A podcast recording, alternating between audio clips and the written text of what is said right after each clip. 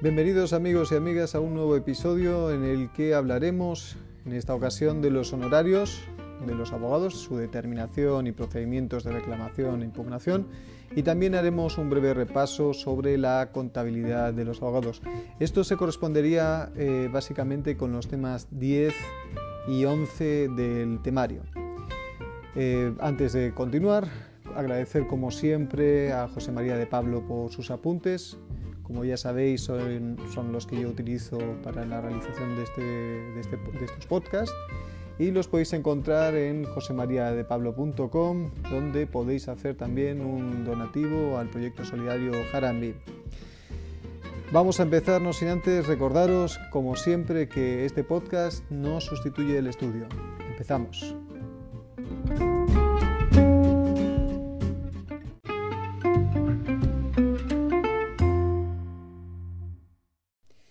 Ya como he avanzado, hablaremos de, primero de los honorarios, de cómo se determinan estos honorarios, de los baremos orientadores del Colegio de Abogados, de cómo se facturan, de la hoja de encargo, hablaremos también de las provisiones de fondos y los pagos a cuenta, de cómo se pueden impugnar estos honorarios, de los pagos por captación de clientela, de tratamientos de fondos ajenos, de los procedimientos de reclamación, la jura de cuentas, por ejemplo, que es el, procedimiento por, excelso, ¿no? Eh, por excelencia del abogado, los procedimientos de impugnación de las tasaciones de costas, cómo afectan a la parte favorecida, a la no favorecida, las costas del incidente de tasación, la impugnación por partidas indebidas y excesivas y la asistencia jurídica gratuita. También pasaremos eh, muy rápido, porque es un tema muy cortito, sobre la contabilidad y la fiscalidad del abogado.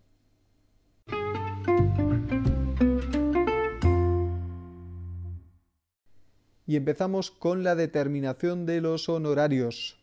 La cuantía y régimen de los honorarios se puede convenir libremente, libremente, recordad, con el cliente con respeto a las normas deontológicas y sobre competencia desleal, eso sí, debiendo informar previamente su importe aproximado o las bases para determinarlo. En este sentido, la cuota litis, ya sabéis lo que es la cuota litis, está permitida.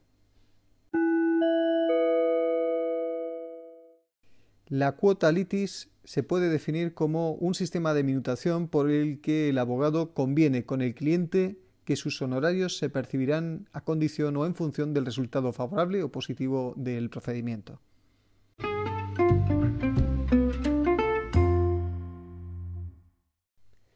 Los baremos orientadores del Colegio de Abogados. Antes de continuar con este apartado hay que tener algo en la cabeza. Libre competencia. Libre competencia. Como regla general, los honorarios entre abogados y clientes se pactan de forma libre.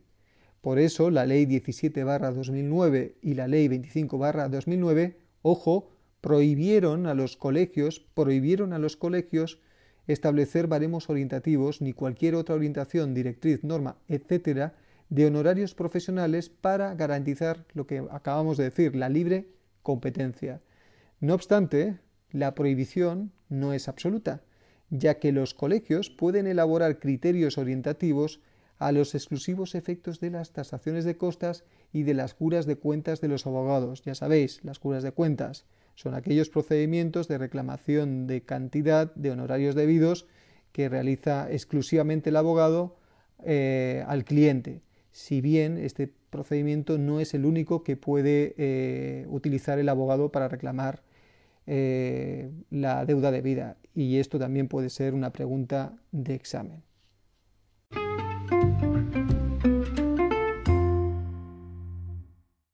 Y continuamos con la facturación.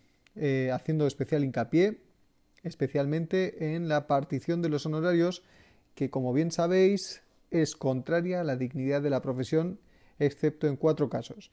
El primero cuando se responde a una colaboración jurídica efectiva, el segundo cuando existe ejercicio colectivo de la profesión en cualquiera de las formas asociativas autorizadas, tercero cuando se trate de compensar a un compañero que se ha separado del despacho colectivo y la cuarta cuando eh, constituyen cantidades a abonar a un compañero jubilado o a los herederos de, un compañero fallecido. Igualmente, eh, está prohibido compartir eh, estos honorarios con persona ajena a la profesión, salvo en caso de convenio de colaboración con otros profesionales suscritos con sujeción al Estatuto General de la Abogacía o salvo que se informe al cliente de esta circunstancia.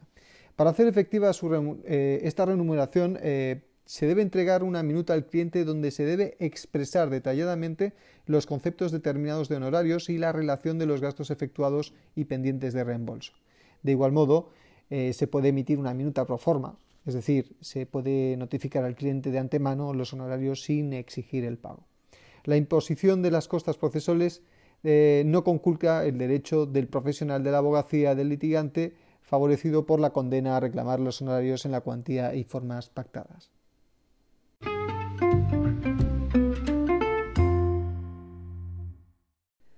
La hoja de encargo que como bien sabéis no es obligatoria, pero si se suscribiera se tiene que hacer constar primero el objeto del encargo, segundo las actuaciones concretas que se realizan, tercero el precio por el trabajo profesional de forma clara y destacada, cuarto las cantidades que se requerirán por los suplidos o por otras circunstancias que no se incluyen eh, en los servicios, quinto los momentos en los que se proceda el abono de las cantidades, Sexto, las consecuencias de la finalización anticipada del encargo.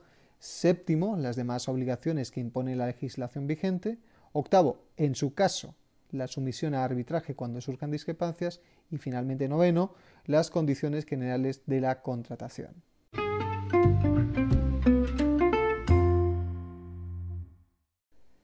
Provisiones de fondos y pagos a cuenta se puede solicitar la entrega de cantidades en pagos a cuenta de honorarios tanto con carácter previo como durante la tramitación del asunto.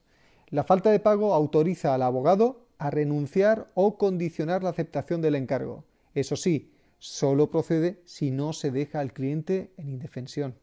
También se puede solicitar en concepto de provisión de fondos una cantidad para atender los gastos suplidos que, eh, que importe el encargo, debiendo cumplirse con lo previsto sobre el tratamiento de fondos ajenos, que ya lo veremos más adelante. Todas estas provisiones de fondos tienen su correspondiente justificante.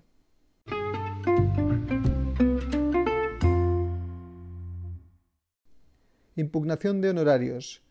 No pueden minutarse honorarios que han sido objeto de impugnación procedente o de las quejas justificadas por razón de su importe excesivo. Tampoco se deben impugnar sin razón y con carácter habitual las minutas de los compañeros o inducir a los clientes a que lo hagan.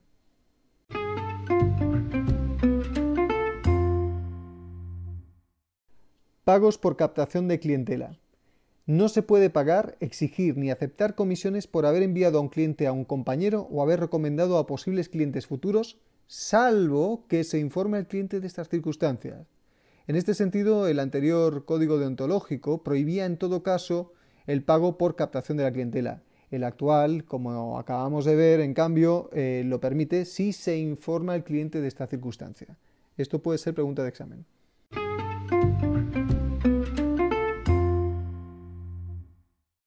Tratamiento de fondos ajenos. Y esto, atención, porque también suelen caer algunas preguntas en los exámenes. Cuando se tratan fondos ajenos, existe la obligación de mantenerlos depositados en una cuenta específica abierta en un banco con disposición inmediata. Estos depósitos no pueden ser concertados ni confundidos con fondos propios o del despacho y deberá llevarse una oportuna contabilidad de las cantidades. Estos fondos depositados deben ser individualizados de forma separada y clara, preferiblemente mediante subcuentas. Eso sí, los movimientos de fondos entre subcuentas están prohibidos, salvo, casos justificados, no pudiéndose eh, presentar saldo deudor. En este sentido, y salvo autorización expresa del cliente, disposición legal o mandato judicial, queda prohibido el pago efectuado con estos fondos. Esta prohibición también comprende el autocobro, detracción de los propios honorarios. En cualquier caso, en el tratamiento de fondos ajenos se tiene la obligación de seguir las normas preventivas de blanqueo de capitales y no se puede retener más tiempo que el estrictamente necesario.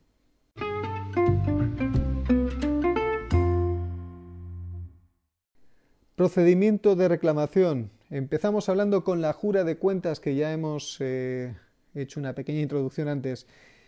La puede interponer el abogado a quien se le adeuda sus honorarios y sus herederos frente a quienes los adeudan. No es preceptiva la intervención de abogado ni procurador, ojo al dato, y será competente el juzgado que conoció el procedimiento en el que se devengaron los honorarios. Presentada la reclamación, el letrado de Administración de Justicia, el juez o la sala requerirá al deudor para que pague dicha suma o la impugne, por indebidos, excesivos o por ambas cosas. Por ambos, ambas cosas no, o por, por, las dos cosas. Eh, esto será, eh, se, realizará en un plazo de 10 días bajo apercibimiento de apremio si no pagaré ni se formularé impugnación.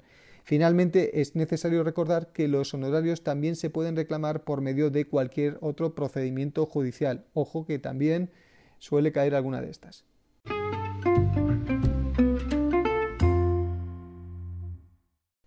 El procedimiento de impugnación de la tasación de costas. Es un tema mm, sencillo, relativamente sencillo, pero hay que entenderlo bastante bien y supongo que si no se ha hecho ningún tipo de práctica profesional, eh, una vez en el papel resulta mucho más complejo de lo que de lo que en realidad es. Entonces, las tasaciones de costas se pueden impugnar básicamente por dos motivos. El primero, por porque se incluyen eh, gastos que no deberían haberse incluido, es decir, por indebidos, o en el caso de que, hables, de, que hablamos de, abogados, de, profesionales no sujetos a arancel y de peritos, también se pueden impugnar por eh, importes excesivos. Es decir, sí, estamos de acuerdo con el concepto, pero es que nos están cobrando de más. En, los dos, en los dos eh, casos se sigue el mismo procedimiento de impugnación. Si se impugnan por indebidos, el letrado de Administración de Justicia lo que hace es dar traslado al abogado de esta impugnación eh, para que en un plazo de tres días se pronuncie. Una vez pronunciado o no, el letrado de Administración de Justicia dicta un decreto en los, días, eh, días siguientes contra el que no cabe recurso alguno, si bien no genera efecto de cosa juzgada, es decir, eh, se podría reclamar en un procedimiento posterior, que en este caso creo que sería un ordinario, eh, determinando en este caso, en este decreto, pues la, cantidad que haya de satisfacerse bajo apercibimiento de apremio si el pago no se efectuase dentro de los eh, cinco días siguientes a la notificación. En el segundo caso, por excesivos, es decir, eh, la, clase de impugnación que afecta a los abogados, a los peritos y a los profesionales no sujetos a arancel, si se impugnan por excesivos, el letrado lo que hace, el letrado de Administración de Justicia, es dar traslado eh, de la misma forma que en el caso anterior al abogado, al perito o al profesional no sujeto a arancel para que en tres días se pronuncie aceptando o no la, reducción, porque lo que va a hacer la otra parte es decir, sí, acepto, pero es que esto no son los gastos que, acordamos, sino son menos. Entonces, esta, este acuerdo se le remite al abogado mediante la vía de impugnación el abogado puede aceptar o no la reducción, que, es, lo que le da traslado el letrado de Administración de Justicia. Y en el caso de que se aceptase, bueno, en el caso de que aceptase la, reducción no, no, no hay más. Pero en el caso de que no aceptase la reducción, el letrado de Administración de Justicia lo que hará será regular los importes conforme a la tasación de costas, salvo que el abogado en la contestación a esta impugnación acredite la existencia de un presupuesto previo eh, en escrito, en escrito, y esto tiene que quedar muy claro, aceptado por el impugnante. Es decir, si han acordado un precio, eh, será el precio, y si yo lo acredito en los tres días siguientes de que es el precio eh, que he acordado con el cliente, pues no hay más discusión. En tal caso, se dicta un decreto fijando esa cantidad de vida. Como, como también en el caso de impugnación por indebidas, no se prejuzgará la sentencia que pudiera recaer eh, en un posible eh, procedimiento posterior, en un ordinario. Si el deudor no se opusiera dentro del plazo, eh, se, podría despachar la ejecución por la cantidad que ascienda a la minuta. Esto también quizás es importante recordarlo. Lo que es importante recordar es que si no se acepta la reducción por parte del letrado, lo que hace el juzgado es remitir testimonio de las actuaciones al colegio, ya lo hemos dicho, pero vamos a reforzarlo de nuevo, para que éste eh, emita un dictamen, un dictamen, un informe, eh, que será preceptivo pero no vinculante a la hora de determinar las costas. Esto también se lleva, mm, esto también se hace con, los, con los, peritos y con los otros profesionales no sujetos a arancel, pero básicamente eh, hay que tener eh, en, cuenta esto, que es un informe preceptivo pero no vinculante. ¿Y cuáles son los efectos del incidente de tasación de costas? Muy fácil. Si la impugnación fuera totalmente desestimada, se imponen las costas al impugnante. Y si la impugnación fuera estimada total o parcialmente, se imponen las costas al abogado o perito cuyo honorario hubiera sido considerado excesivo.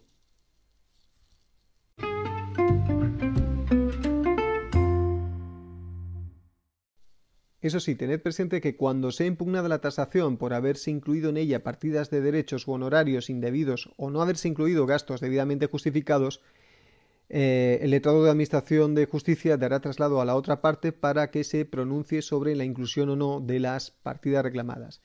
Y ahora un poquito de procesal. Eh, en este sentido, contra el decreto del letrado de Administración de Justicia que resuelve la impugnación de tasaciones de costas, cabe recurso de revisión.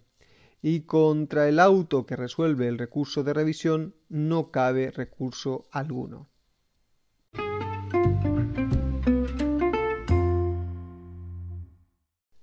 Impugnación por partidas indebidas y excesivas a la vez. En este apartado hay que tener en cuenta que eh, se pueden impugnar eh, por los dos motivos a la vez.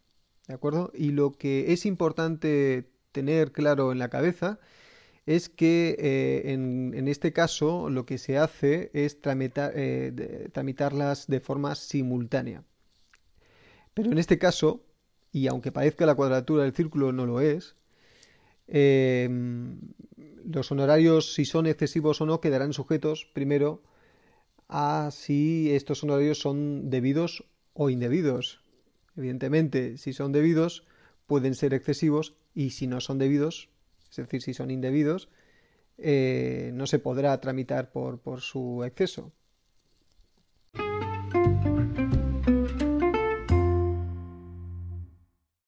Y ahora un breve inciso y finalmente acabamos con tasaciones de costas sobre la asistencia jurídica gratuita.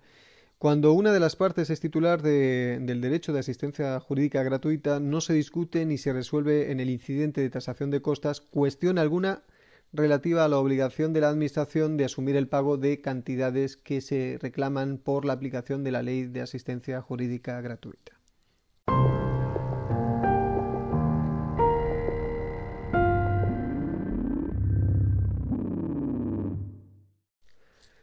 La contabilidad y la fiscalidad del abogado.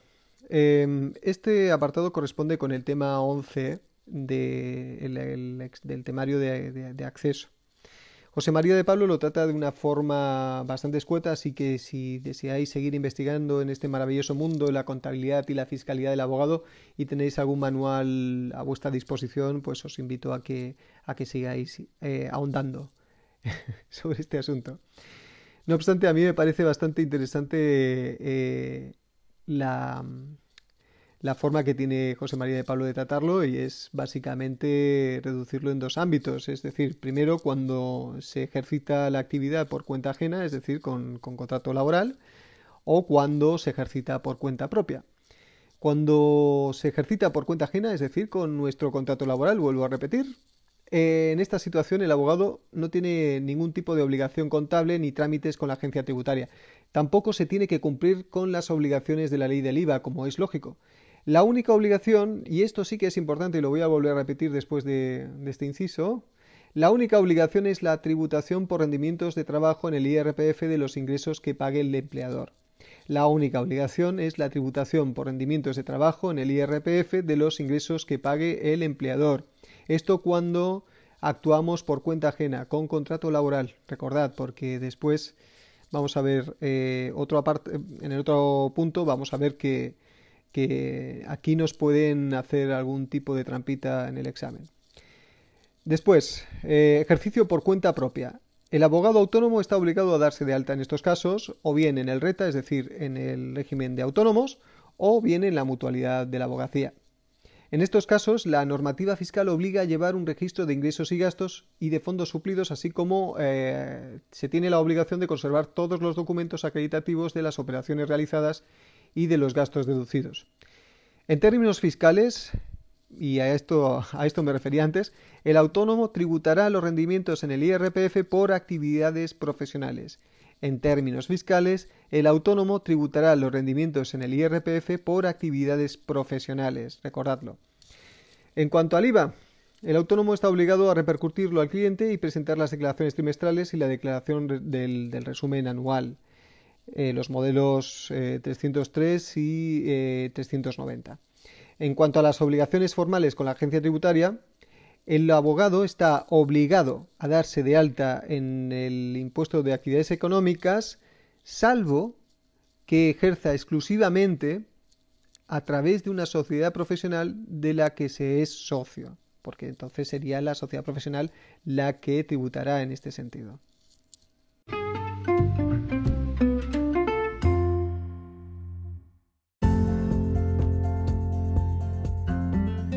En este episodio hemos visto que los honorarios son pactados libremente entre abogados y clientes, que la cuota litis, es decir, cobrar en función del resultado del litigio, está permitido que si los clientes no pagan, existe un procedimiento especial que podemos emplear para reclamarles los honorarios llamado jura de cuentas, pero este procedimiento no es el único, ya que podemos emplear cualquiera de los procedimientos declarativos que nos permite la ley para hacer valer nuestro derecho. Que las tasaciones de costas se pueden impugnar por ser estas indebidas, excesivas o por ser también eh, indebidas y excesivas a la vez. Que cuando sea esto último, cuando sean por indebidas y excesivas a la vez, se tramitarán simultáneamente, pero dejando en suspenso la impugnación por excesiva hasta que se resuelva, lógicamente, si estas costas son debidas. Si la impugnación fuera totalmente desestimada, las costas al impugnante pero si fueran estimadas, aunque solo fuera de forma parcial, las costas se las come el profesional, que no se discute ni se resuelve cuestión alguna en este sentido cuando una de las partes es titular del derecho de asistencia jurídica gratuita. Que en cuanto a la contabilidad y la fiscalidad del abogado hay que tener en cuenta dos aspectos, si se ejerce por cuenta ajena o si se ejerce por cuenta propia. Si se ejerce por cuenta ajena, no se tiene responsabilidad contable con la agencia tributaria ni se tiene que declarar el IVA y además se tributará por rendimientos de trabajo en el IRPF. Si se ejerce por cuenta propia, se tiene que dar de alta en el RETA o en la mutualidad, se tiene una obligación contable de eh, ingresos y gastos eh, con la agencia tributaria y se tendrá que conservar la documental sobre las operaciones realizadas. Además, se tendrá que tributar en el IRPF por actividades profesionales y declarar el IVA trimestral y anual. El abogado autónomo está obligado además formalmente a darse de alta en el impuesto de actividades económicas, salvo que se ejerza exclusivamente, exclusivamente a través de una sociedad profesional de la que se sea socio. Y hasta aquí. Reiterar mi agradecimiento a José María de Pablo por sus apuntes y recordad que este podcast no sustituye el estudio, es una herramienta más para refrescar las ideas principales.